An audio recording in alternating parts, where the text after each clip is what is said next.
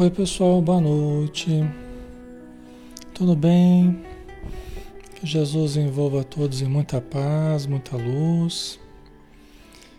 Vamos, vamos lá, né? Vamos começar nosso estudo da noite, né? Só esperar aqui a confirmação que o som tá ok. E a gente dá início então, né? Vamos ver.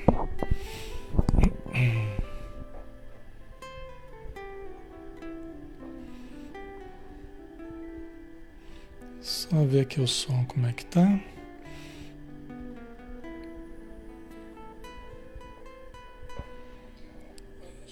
Muito bem, tá tudo certinho, né? Tá ok. Graças a Deus, né? Então, muito bem, pessoal. Vamos lá, já 20 horas, né? Vamos começar.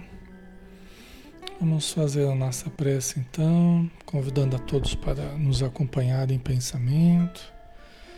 É hora de nós buscarmos a sintonia que nos fortalece, que nos equilibra, que nos proporciona acessar as áreas mais nobres do nosso ser e também as frequências mais elevadas que permeiam a vida.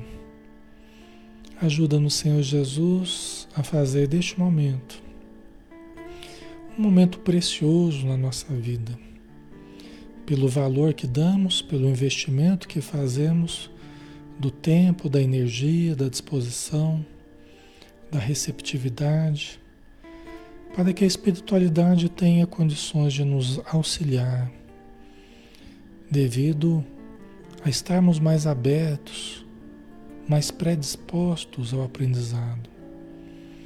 Pedimos em benefício de todos os irmãos e irmãs, seus lares, seus familiares, que os bons espíritos possam estar presentes nos ambientes, levando a mensagem da paz, da saúde, do amor, da fé. E também, Senhor, que o teu auxílio possa chegar e chegará, já está chegando a todos aqueles que sofrem na vida espiritual e que estão neste momento também em torno do estudo, também em torno da oração, também em torno dos nossos lares, em torno de cada um de nós. A multidão dos aflitos no plano espiritual. Que todos eles recebam o influxo de amor do plano maior e posso encontrar um pouco de paz na sua caminhada. Obrigado por tudo e permaneça conosco, Senhor, hoje e sempre. Que assim seja.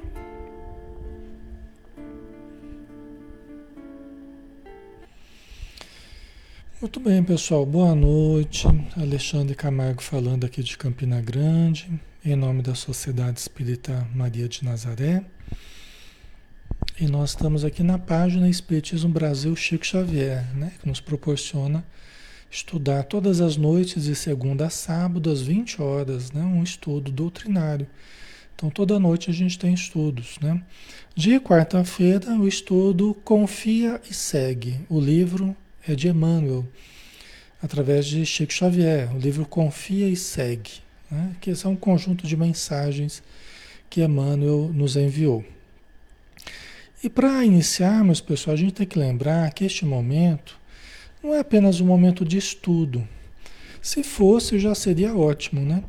Mas não apenas estudo, não apenas algo intelectivo, né? momento de, de cultivo da, da intelectualidade, não. Aqui é um momento de tratamento espiritual. Aliás, todo o espiritismo ele é voltado à melhoria das pessoas. A melhoria no sentido terapêutico, no sentido evolutivo, no sentido moral, emocional, porque a busca da evolução é a nossa grande terapia, é a, a nossa grande melhora. Então aqui, quando a gente chega, muitas pessoas chegam todos os dias, né? É, novas aqui no, no, estudo, são muito bem-vindos, todos são muito bem-vindos, né? E é, conforme vão se se mantendo no estudo, dá mais chance para a espiritualidade ir trabalhando. Né? Na nossa casa, nós que estamos participando, dentro de nós, nas influências que a gente esteja sentindo. Então a gente percebe que aqueles que vão pegando firme no estudo, aqueles que vão perseverando, eles começam a melhorar. É, vocês sabem disso, né? Muitos estão aqui, passaram por esse processo, né? É, então, o que eu peço assim, aqueles que estão chegando, confie, confie, né? E vai, vai se apegando ao grupo. Aqui tem muitas pessoas queridas, todos aqui são muito queridos e vão dar o apoio, vão ajudar, vão conversar com você, né? E todos nós estaremos predispostos a ajudar, inclusive a espiritualidade, tá? Então vamos dar uma chance. Relaxe, respire, né? Tranquilize o pensamento, confie. E vamos estudar, porque o estudo vai favorecer a mudança de certos conceitos. E essa mudança ela é, é importantíssima para a nossa melhora. Seja o problema qual for, para tudo há solução. Para tudo há melhora. Tá? Então a gente precisa acreditar que no nosso caso também vai haver solução, também vai haver melhora. Tá? Então vamos lá, né? Vamos para o livro Confia e Segue, do Espírito Emmanuel. Hoje nós estamos no nosso sétimo dia desse livro, né? Capítulo 6, com Jesus. É o nosso estudo de hoje, com Jesus. Bom, né? E aí, Emmanuel começa então nos dizendo, né? Com Jesus, a vida adquire novo sentido. Com Jesus, a vida adquire novo sentido. Ah, Alexandre, mas eu, eu, eu acredito em Jesus, eu acredito em Jesus, mas eu estou com muitas dificuldades, estou passando por muitos sofrimentos, tal. Estou vivendo uma falta de sentido existencial. Às vezes a gente acredita em Jesus, a gente gosta de Jesus, mas a gente a gente não está tendo uma relação muito próxima com os ensinos de Jesus. Né? Muitas vezes nós não estamos muito sintonizados com a proposta de Jesus. E esse é o nosso objetivo aqui. Né? A gente tem um dia que a gente estuda só o Evangelho de Mateus, né? a gente observar os ensinos de Jesus, entender. Né? Todo o Espiritismo é permeado pela mensagem de Jesus. Jesus é a base moral do Espiritismo. É a base moral do Espiritismo. Tá? Então, tudo que nós formos fazer precisa ter um cunho, precisa ter a marca, a característica moral de Jesus. Né? Então, às vezes, a gente está passando por dificuldades, por sofrimentos, e a gente está até perdendo o sentido existencial, mas é porque Jesus está chamando, ó, vinde a mim, e nós precisamos ir. Emmanuel até nos lembra, né, numa das suas mensagens, né, Jesus fala, vinde a mim, todos vós que estáis aflitos e sobrecarregados, Aí Emmanuel pergunta: Mas quantos de nós temos deixado as aflições para ir na direção de Jesus? Né? Quantos de nós temos deixado? Alexandre, mas as aflições estão dentro de mim. Mas nós podemos parar num certo momento, buscar um silêncio mental, acomodar um pouco as emoções. Quando a gente vê que a gente está entrando em parafuso, né? Quando a gente está entrando em parafuso, meu Deus do céu, não sei o que, que eu resolvo, não sei para onde que eu vou, não sei o que, que eu faço. Acalma a mente. Acalma a mente. Tranquilize a mente. Porque esse turbilhão mental não nos ajuda. Gera mais aflição, gera mais angústia, gera mais ansiedade, não é? Então, acalme esse turbilhão mental. Calma, calma. Silencia a mente. Né? Como diz Amélia Rodrigues, né? através de uma, uma mensagem de Edivaldo, né? Cale a boca das ansiedades que clamam vozes incongruentes e faça silêncio para orar. Né? Então a gente precisa calar a boca das ansiedades. Aquele turbilhão se acalma. Respira, só observa a respiração, silencia, né? Aí faz uma oração, estabeleça um contato com Jesus, estabeleça uma conversa com Jesus, né? se aproxime. A gente faz, ah, mas Jesus acho que esqueceu de mim, né? É nós que temos esquecido de Jesus. Nós é que temos estado. Frequentemente eu falo nós, eu me incluo sempre, porque eu tenho essas dificuldades também. Todos nós, mais ou menos, a gente tem essas dificuldades, né? Então a gente precisa buscar Jesus como algo realmente significativo na nossa vida. Né? É o mais importante hoje no Espiritismo é Jesus. É o mais importante. Né?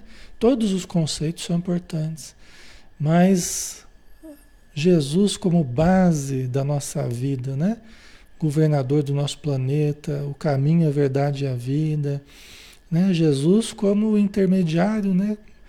para com Deus, né? como esse Espírito que Deus enviou para nos, nos mostrar o caminho, é o mais importante hoje para a gente se fortalecer. Às vezes a gente se perde nos raciocínios, a gente se perde nas emoções, mas aí quando a gente busca Jesus, a gente encontra esse referencial, né? Então é isso, né? A gente adquire um sentido novo, né, com Jesus. Nós não estamos assim, a nossa vida não está assim, o Deus dará, não está assim ao léu, nós estamos abandonados, pode ser de qualquer jeito, não pode ser de qualquer jeito não. Com Jesus não dá para ser de qualquer jeito, né? Tem um referencial para a gente seguir.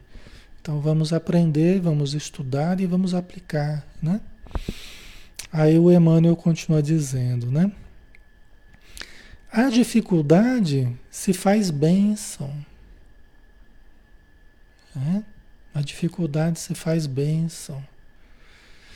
Então ele está dizendo, com Jesus, a vida adquire um sentido diferente. Que sentido que, que adquire, né? Em que áreas? Aí ele vai enumerar algumas áreas. A dificuldade se faz bênção. Oh, meu Deus do céu, mas eu, né, eu estou cheio de dificuldade. Onde é que está essa bênção? né? A gente pode perguntar, né? Se essa dificuldade se faz bênção, onde é que está essa bênção? Que eu só estou vendo dificuldade.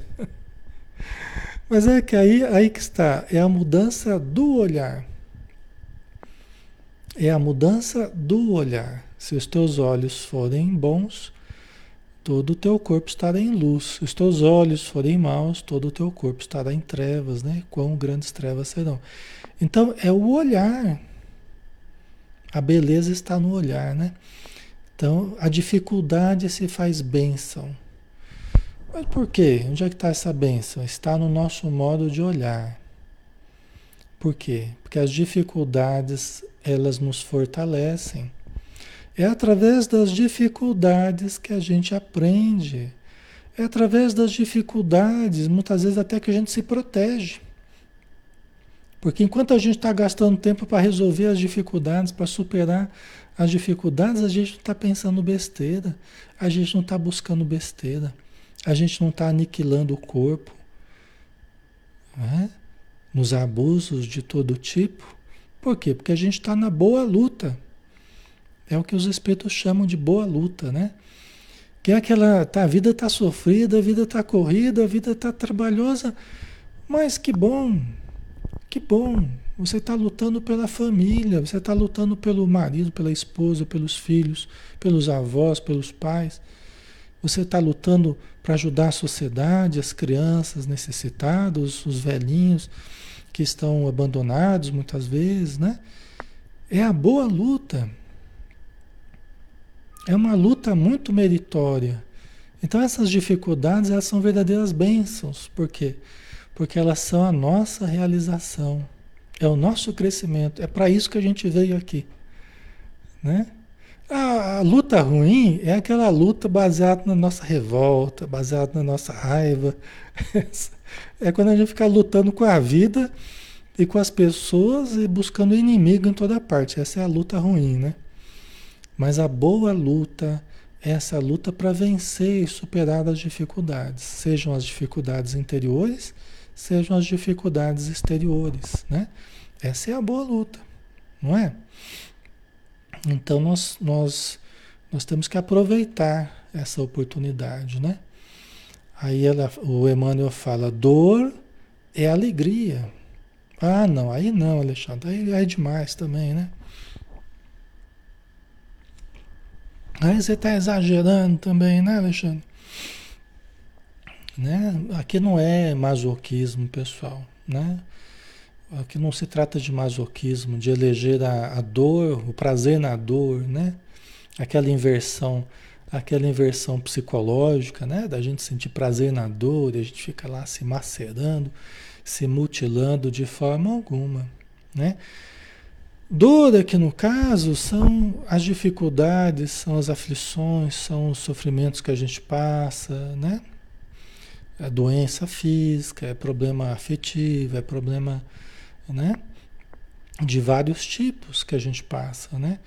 Mas se nós estamos passando por isso, é porque Deus considera que nós já temos condição de passar por isso. Ou seja, nós já temos recursos para enfrentar. Enfrentar o resultado dos atos passados, enfrentar né, o resultado da, das ações anteriores, né? Então isso vem através de pessoas difíceis, vem através de um trabalho difícil, através do patrão, um patrão difícil, através né, de inúmeras situações complicadas que chegam para nós, entre aspas, em forma de dor, em forma de um certo sofrimento. Mas que bom que eu já estou tendo condição de pagar certas dívidas. Não é muito melhor a gente ter condição de pagar as dívidas, né? Olha que chega lá os boletos, lá a gente, tá bom, vamos pagar. E a gente vai lá, um, um depois do outro, faz a fila lá dos boletos e vai pagando. Não é bom? Já pensou se viesse os boletos a gente não tivesse condição de pagar? Às vezes acontece, né? É bem ruim. Então, no sentido moral, também essas dores que a gente vem a passar são os boletos da vida dos compromissos que a gente assumiu, né? Mas que bom que a gente tem condição de pagar, pagar com, com tolerância, com paciência, com compreensão, né? Com alegria mesmo, por aprender, por vivenciar, né? Algo que nos amadurece, algo que nos faz crescer, né? Essas dificuldades, elas nos fazem amadurecer, pessoal. Nós somos o que somos hoje muito devido às dificuldades que nós já passamos na, na vida. Né? Nós somos o que somos, nós temos a visão da vida que temos hoje muito por causa das dificuldades.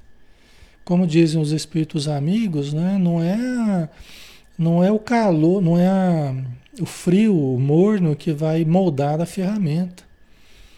É o calor. É o fogo das dificuldades, né? Por isso que Jesus, nas suas parábolas, de vez em quando, ele usava o fogo, a imagem do fogo, né? Porque ele tem essa característica de moldar, né? de purificar, né? de preparar a ferramenta. E nós estamos em preparação, né? Aparecido, nós estamos, não estamos aqui a passeio, né, Aparecido? Exatamente. É, exatamente. Nós estamos aqui para sermos moldados pela vida como uma ferramenta que à medida que vai passando por essas situações, ela vai se tornando cada vez mais útil para, para Jesus, para os bons espíritos, que passam a nos usar para o bem. Quem que os espíritos amigos vão usar para o bem? As pessoas que estejam mais maduras, as pessoas que tenham conquistado um pouco mais de paciência, um pouco mais de compreensão, não é? Um pouco mais de senão a gente nem acaba, a gente nem é usado para o bem, porque a gente não demonstra condição. Quando a gente está com muita raiva, quando a gente está com muito ódio, né? incompreensivo, intolerante, como é que a gente vai ser usado pelos bons espíritos? A gente acaba sendo usado é pelos espíritos obsessores, né? Eles é que acabam nos usando, né? Então, essas dificuldades é como o, o, o trigo que vai moendo, né? que vai sendo moído para virar farinha. Então, o trigo, né? Ele vai sendo moído, vai moendo, vai moendo, para virar farinha. Depois que virou farinha, ele vai ser sovado ali, vai ser preparado a massa, né? Vai levar bastante. vai levar uma surra ali da, de alguém, né? Para se fazer a massa, não é? E depois de fazer a massa, para onde que vai? Vai para o forno, né? Ok. E depois do forno, vai servir para quê? Para se exibir? Não. Vai servir para alimentar os necessitados. Eis aí o resumo. né? A gente acha que a gente acha que a gente vai conquistar virtudes para gente, a gente sair exibindo as nossas virtudes, né? Olha como eu sou virtuoso, né? E na verdade, a gente vai adquirir virtudes é para servir a humanidade. Essa é a grande lição. Todos esses processos transformadores do, do trigo em farinha, em pão, né? Isso aí são processos de nos tornarem, que vão nos tornando úteis. E nós vamos a cada dia nos sentindo mais felizes.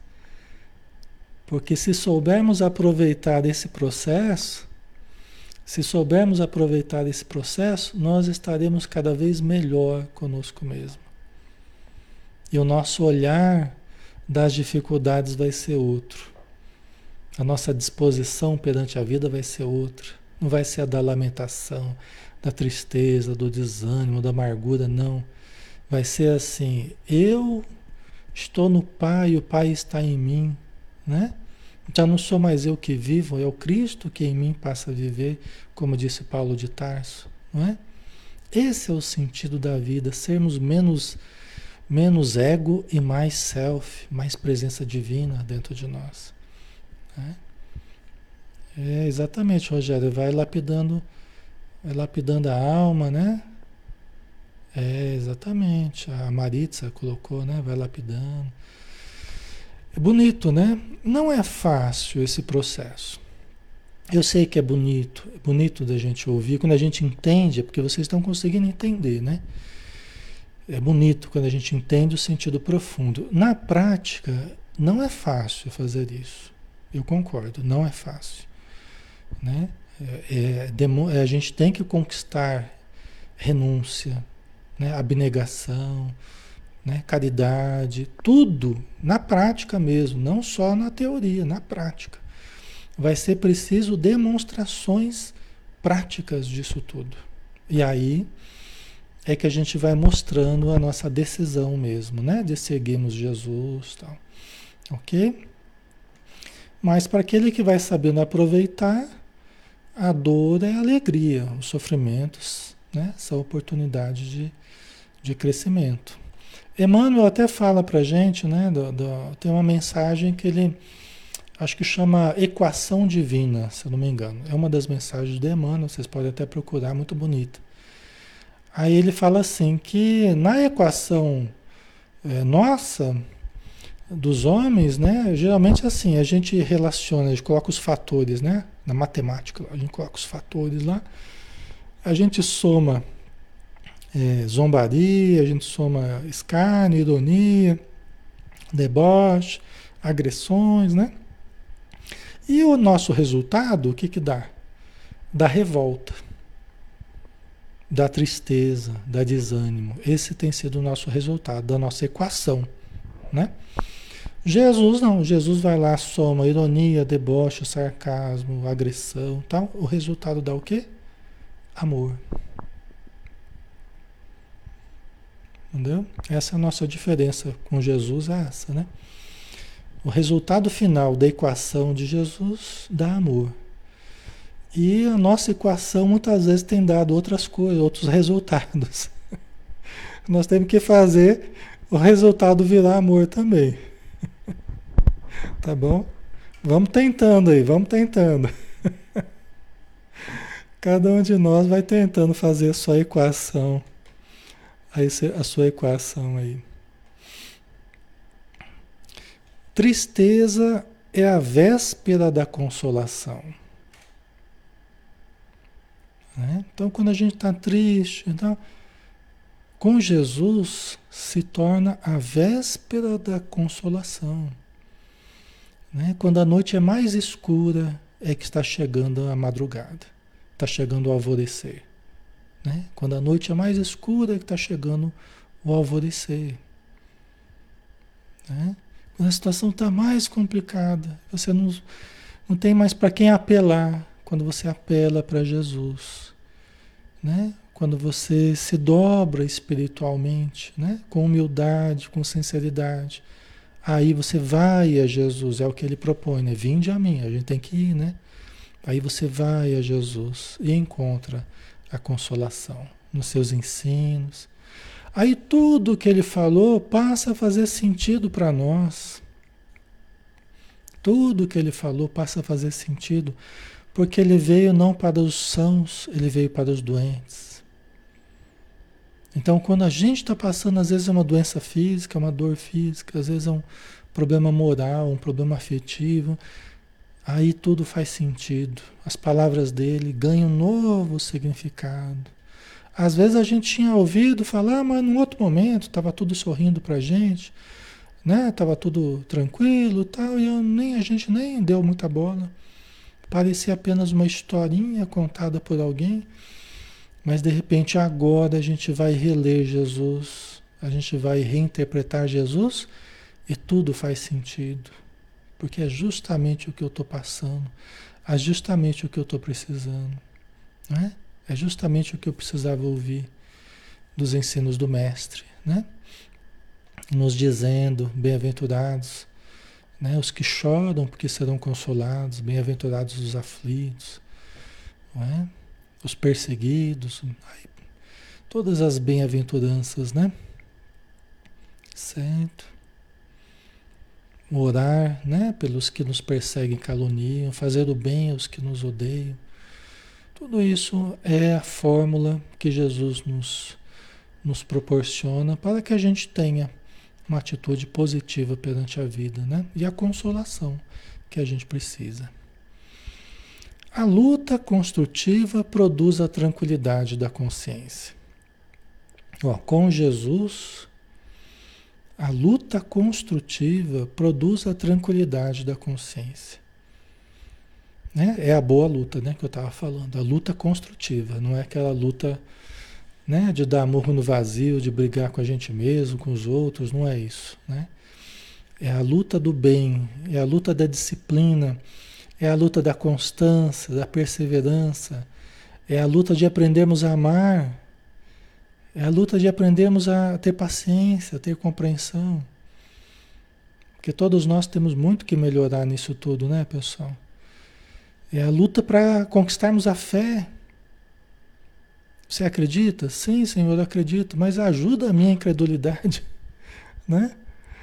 A gente ao mesmo tempo fala que acredita e daqui a pouco a gente está duvidando da gente mesmo, dos outros, da vida. Né? Então, você acredita? Acredito, Senhor, mas, mas ajuda a minha incredulidade. Né? Nós somos assim também, né? Então, com Jesus, a luta construtiva ela produz a tranquilidade da consciência, que é o mais importante. Não são os aplausos de todo mundo que está ao redor que é o mais importante. O mais importante é a consciência tranquila. Gente, não tem nada melhor. Né? Não tem nada melhor do que estarmos em paz conosco mesmo. E quando a gente persegue o bem, persegue o bem, de perseguir o bem, de buscar o bem sempre, manter uma boa intenção perante a vida, é, quando a gente está sempre em busca disso, a gente pode errar também, pode. Mas quando a gente busca a nossa vida com discernimento, com real desejo de ajudar, de crescer, de amparar, de melhorar, né? a nossa consciência está tranquila. Né? Se a gente errar, a gente pede desculpa, né? tem que lançar a mão da humildade e vamos em frente. Mas e quando a gente não está com a consciência em paz, né? Aí com Jesus, a gente tem que buscar ficar com a consciência em paz. Alexandre, pelo amor de Deus, como é que eu faço isso? Que eu não estou com a consciência em paz. Através da prática do bem. Se você acha que errou em algum momento, um erro grave ou menos grave, mas que te incomoda, busque a prática do bem. Faça o bem daqui para frente, de todas as formas possíveis que você conseguir. Esse é o grande antídoto para os nossos erros, para as nossas falhas morais, para as nossas quedas. Esse é o grande antídoto. Não tem outro. A gente vai ficar caído no chão, maldizendo a vida, reclamando, né? Não. Nós vamos nos levantar e quantas vezes forem necessárias, nós vamos nos levantar né? O corpo cansado e os joelhos desconjuntados, né? A gente precisa tornar a levantar quantas vezes forem necessárias, né? Tá? Para tudo tem solução. Para tudo tem solução. Tá? Para tudo, até aqueles que já se suicidaram, aqueles que já estão no plano espiritual em sofrimento, já se sentindo culpados pelo que fizeram, que estão nos ouvindo nesse momento, porque muitos estão nos ouvindo, essa mensagem é para eles também, é para todos que estão nos ouvindo. Né? Para tudo tem jeito, para eles também terá jeito. Né? Quem se suicidou tem salvação? Tem salvação também. Começa pela mudança interior. Né? Comece pela atitude humilde de pedir perdão a Deus. Deus nos perdoa sempre. É? E de buscar a ajuda, de pedir ajuda. Senhor Deus, me ajude. Jesus, me ajude. Para tudo tem solução. Por isso que a gente está sempre dizendo: para tudo tem solução. É lógico que seria melhor se não tivesse se suicidado. Né? E aqui, aqueles que estejam pensando, acreditem Vale mais enfrentar a vida aqui da matéria, né? com todas as dificuldades, do que enfrentar essas mesmas dificuldades no plano espiritual, em sofrimento. Sofrimento até maior. Né? Tá? Então, mas sempre, tudo sempre terá jeito. Tudo sempre terá solução. Porque a vida é rica de possibilidades. Deus não está pobre de recursos. Não é? E Ele sempre nos dará recursos para nós nos levantarmos após a queda né, que nós tivemos, tá bom? Então vamos em frente aqui.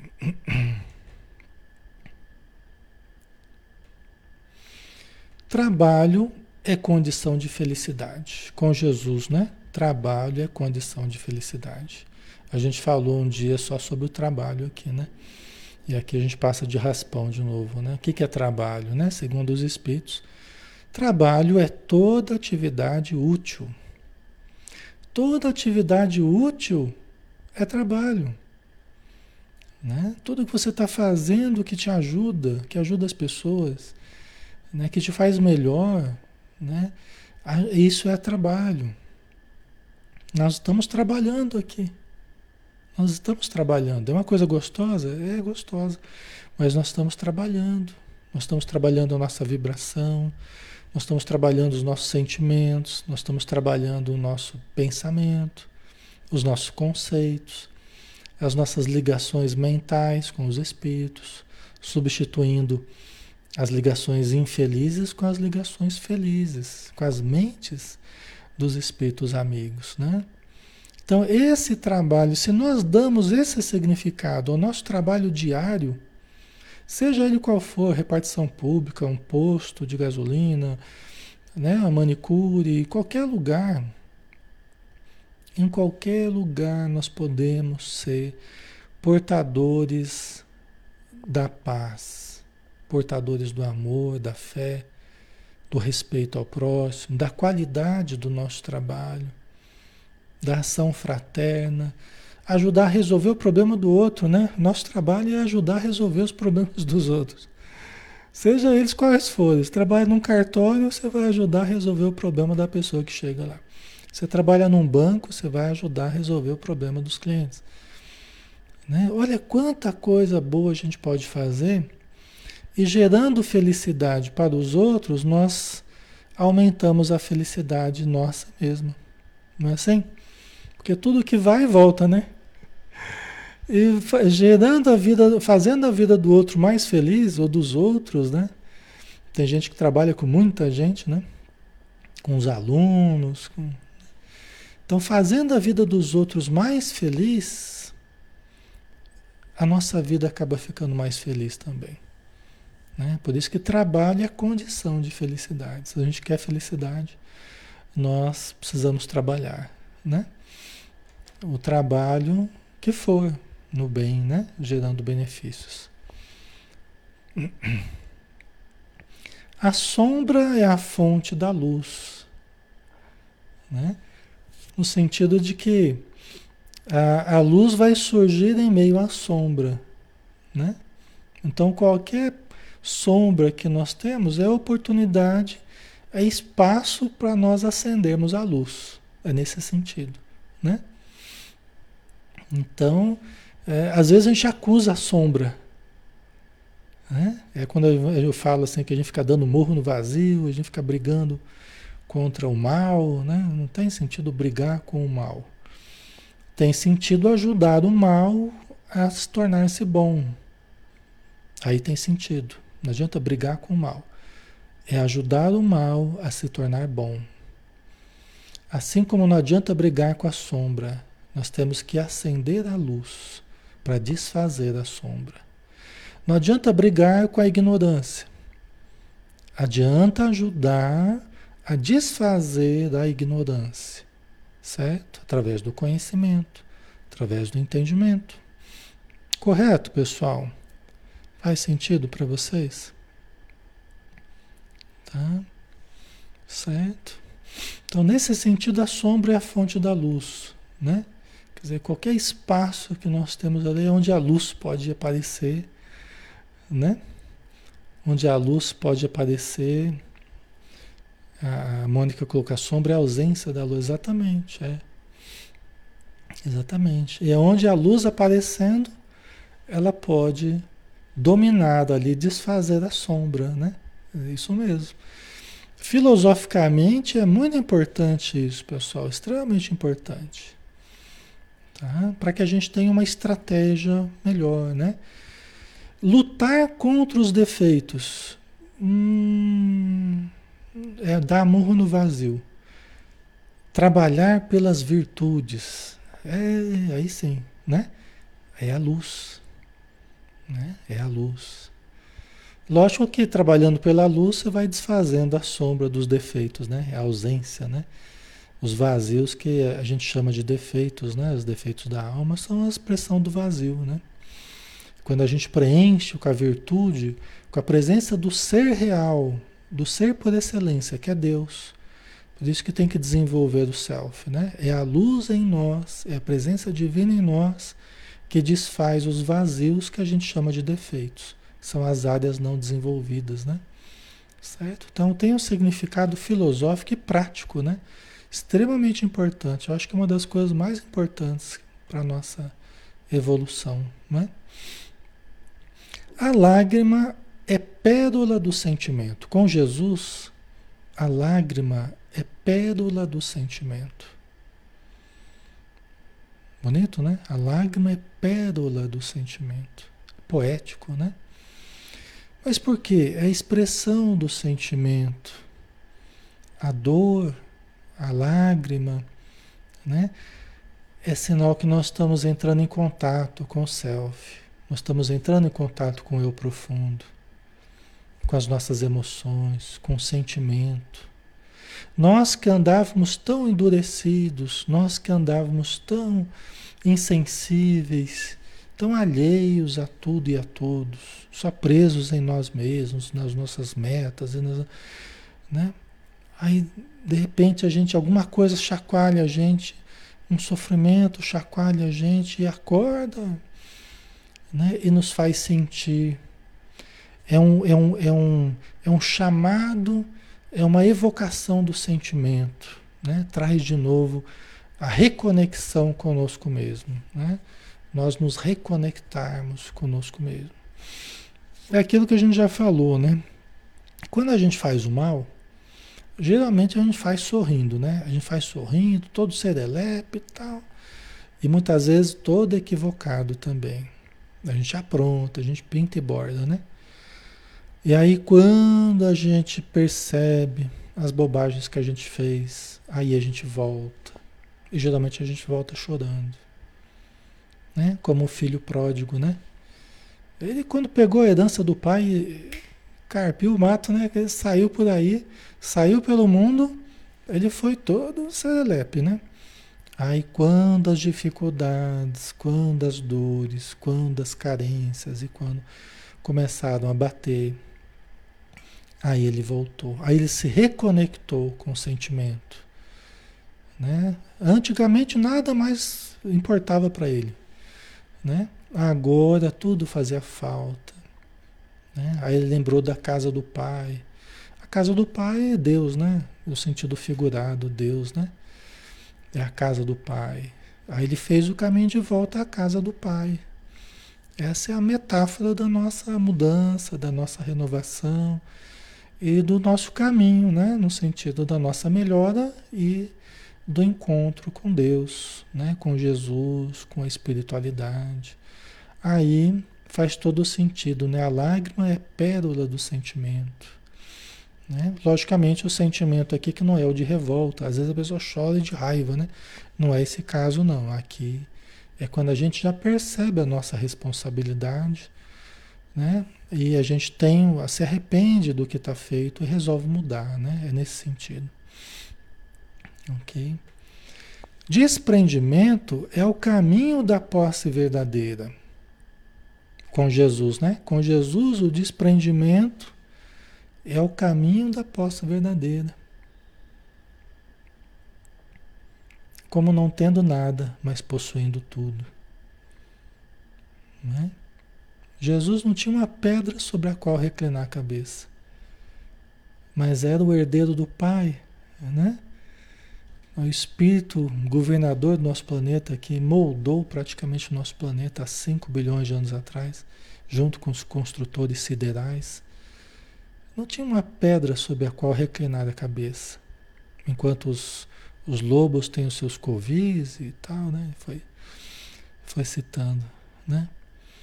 Então, desprendimento, e aqui não quer dizer prodigalidade, né? Não quer dizer prodigalidade. Nós podemos ser chamados a administrar. Nós podemos ser chamados a outros sacrifícios, a morrer cada dia na administração, às vezes na administra administração pública, às vezes na administração privada, ou da nossa própria vida, né? ou dos nossos próprios bens. Né? Nós podemos ser chamados a possuir algo, mas o desprender aqui no caso é a gente não ter aquele apego, aquela dependência emocional da posse. É a gente usufruir bem de tudo que a gente tem para o nosso crescimento e não ser escravo do que a gente tem. Esse é o desprendimento real. Eu conheço pessoas que têm muita, muita riqueza, mas são pessoas extremamente humildes, caridosas, humanas, né? afetuosas. Né? Então, é, não tem aquela dependência emocional da riqueza, mas sabe usar para o bem de todos, né? Então, esse desprendimento é o caminho da posse verdadeira. A gente usar os recursos que a gente tenha, não só para o nosso egoísmo, para a nossa vaidade, para o nosso orgulho, mas usar para o bem do próximo, né? para o auxílio a todas as pessoas que a gente puder auxiliar. Né? Não vai ser pedido que a gente salve o mundo, mas que a gente faça algum bem às pessoas que estão mais próximas, né? Ok? Mas quando a gente percebe a importância da gente não se apegar emocionalmente, demasiadamente às coisas, a gente vai entendendo que nós temos outros bens, né? Que os bens da alma são, são superiores, né? A gente começa a relativizar. Ok, pessoal?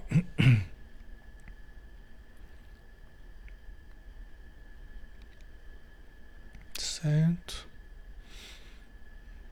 Deixa eu ver aqui. Tá tudo ok na imagem, o som aí tá tranquilo, né?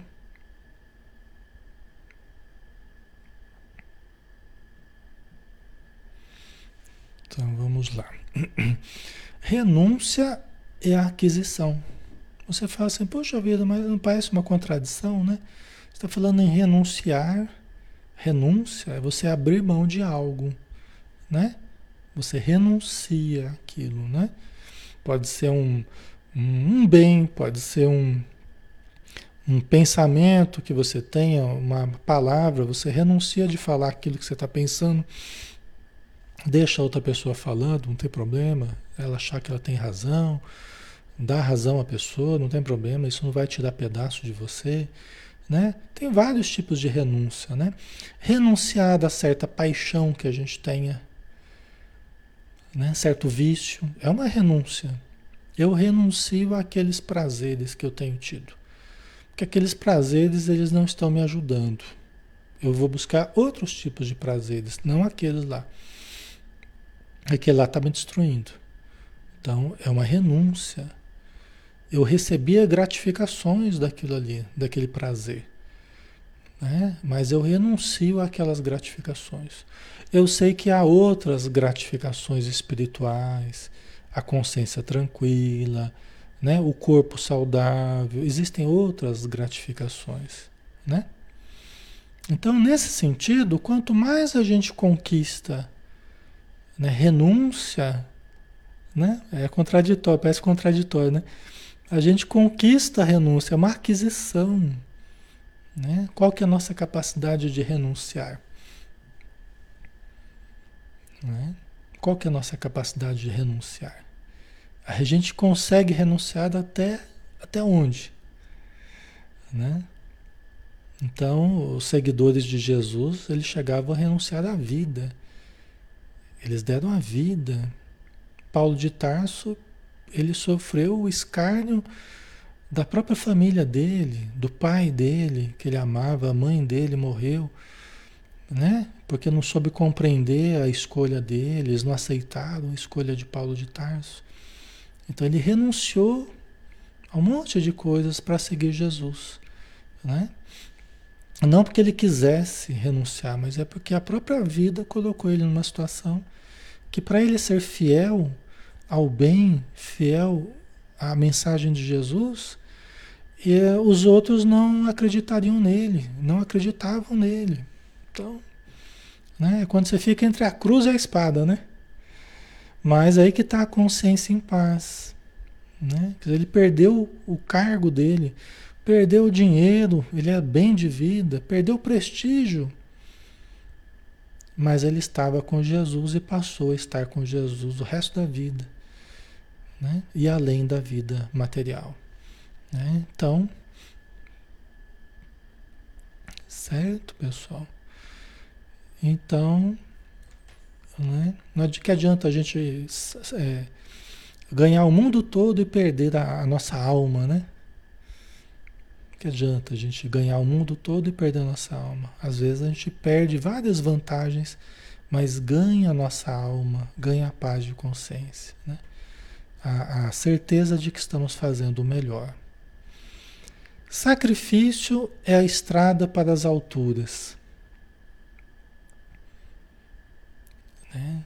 Olha só, com Jesus, sacrifício é a estrada para as alturas. Às vezes a pessoa acha que está se sacrificando, mas está maldizendo, está brigando, está mal, mal-humorada, está amargurada, de mal com a vida, de mal com todo mundo, porque está se sacrificando. Mas esse é o sacrifício sem Jesus. né? Esse é o sacrifício sem Jesus. Com Jesus é diferente. O sacrifício é a estrada para as alturas. É. São os sacrifícios, as renúncias, né? O, o, o, toda aquela entrega que você faz, sem medir esforços. Né? Sem medir esforços. Mas aquilo ali, você está caminhando para as alturas fazendo bem em meio a tantas dificuldades, financeiras, físicas, familiares, mas está fazendo bem, está ajudando, continua ajudando. Né? Continua ajudando, continua confortando, continua esclarecendo, orientando, amparando, né? Quem estiver próximo. É caminho para as alturas. Né? Caminho para as alturas.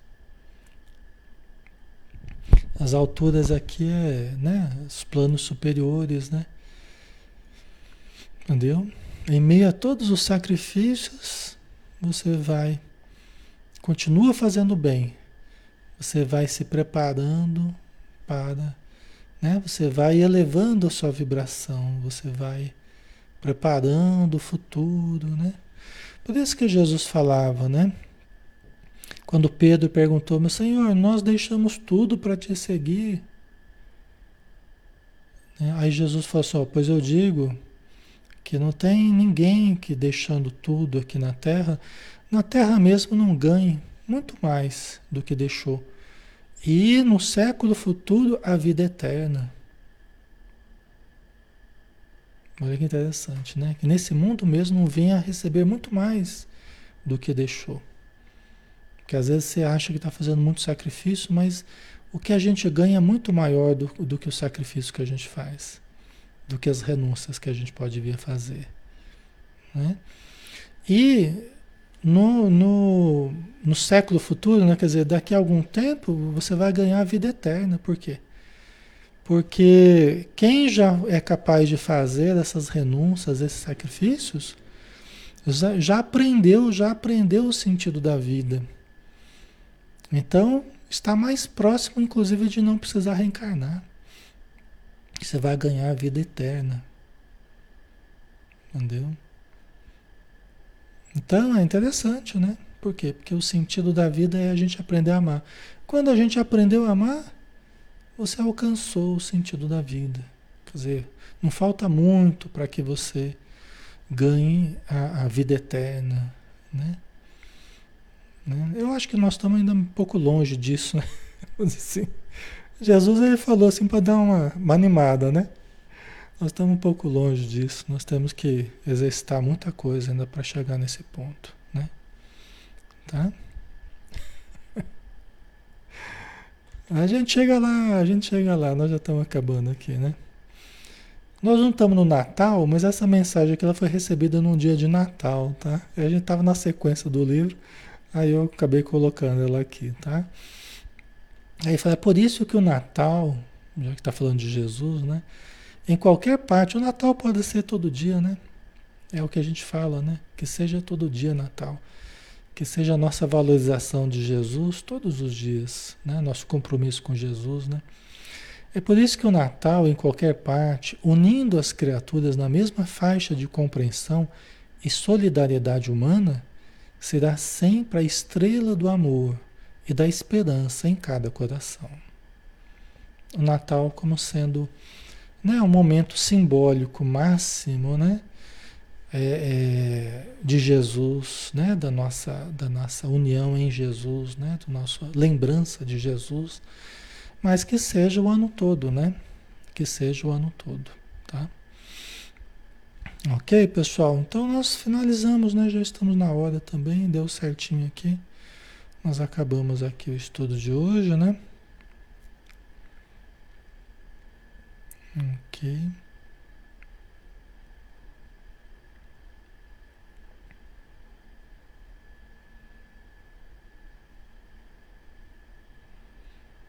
Certo.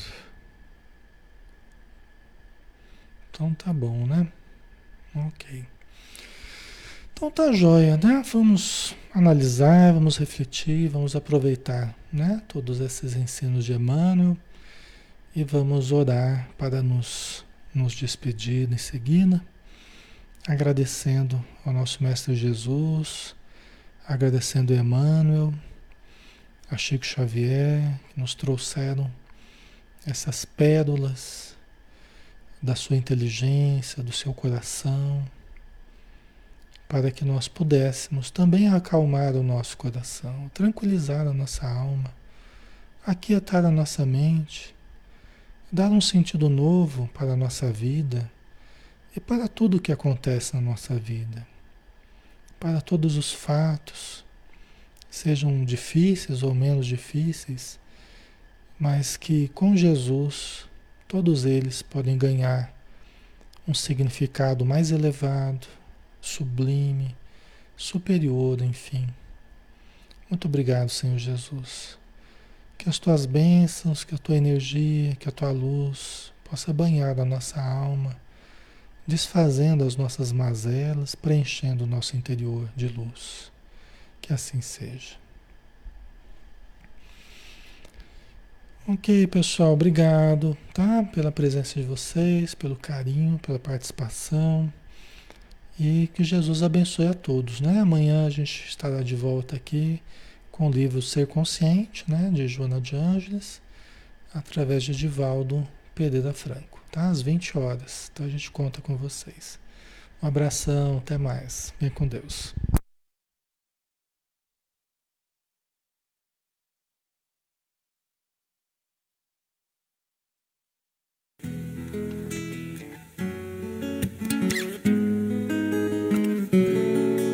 haver um lugar dentro do seu coração onde a paz brilhe mais que uma lembrança. Sem a luz que ela traz, já nem se consegue mais encontrar o caminho da esperança. Sinta, chega o tempo de enxugar o pranto dos homens, se fazendo irmão, se fazendo irmão, e estendendo a mão. Só o amor muda o que já se fez, e a força da paz junta todos outra vez. Venha, já é hora de acender a chama da vida e fazer a terra inteira feliz.